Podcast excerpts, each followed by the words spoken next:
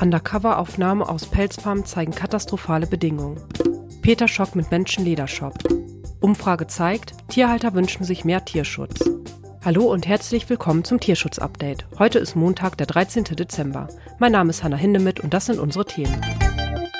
Tiere, die in viel zu kleinen Käfigen leiden, panisches Geschrei und ein Marderhund, dem sich ein Gitterstab ins Auge gebohrt hat. Die Undercover-Aufnahmen aus einer finnischen Pelzfarm, die vier Pfoten veröffentlicht hat, sind nur schwer zu ertragen. Betrieben wird die Farm von Saga Furs.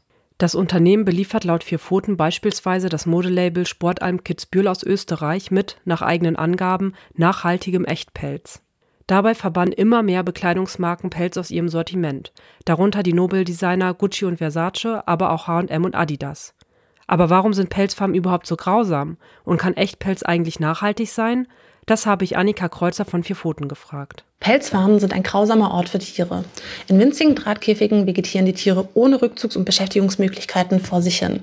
Das führt dann eben zu Verletzungen, Verhaltensstörungen, Krankheiten und ja, teilweise auch zu Selbstverstümmelungen und Kannibalismus unter den Tieren.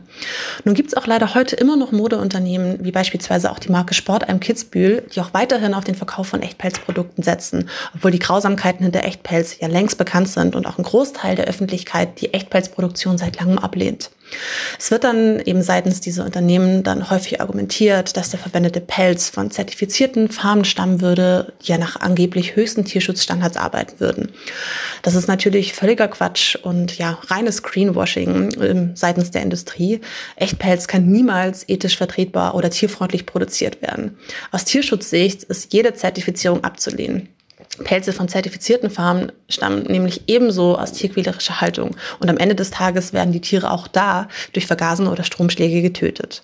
Wir sehen glücklicherweise, dass sich vieles bereits gewandelt hat und dass fast alle großen Modemarken heute auch tatsächlich pelzfrei sind. Aber einige wenige Unternehmen, wie eben auch Sportalm Kitzbühel, halten immer noch an dem tierquälerischen Material fest. Und eben diese Unternehmen möchten wir mit unserer Arbeit und dem Druck aus der Öffentlichkeit dazu bringen, endlich aus dem Echtpelzverkauf auszusteigen. Human Skin is in. Mit diesem Slogan bewirbt ein scheinbarer Online-Shop der Tierschutzorganisation PETA seine Produkte. Angeboten werden dort Kleidungsstücke aus menschlichem Leder.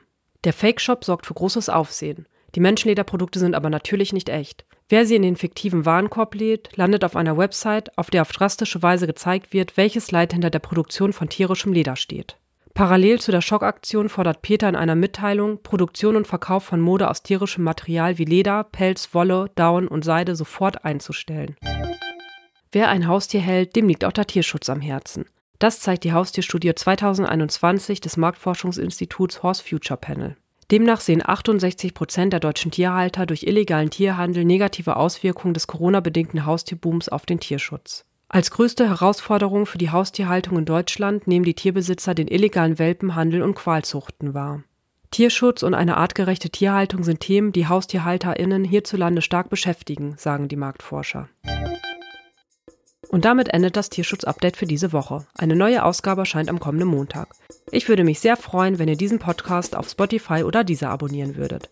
Vielen Dank fürs Zuhören und bis zum nächsten Mal.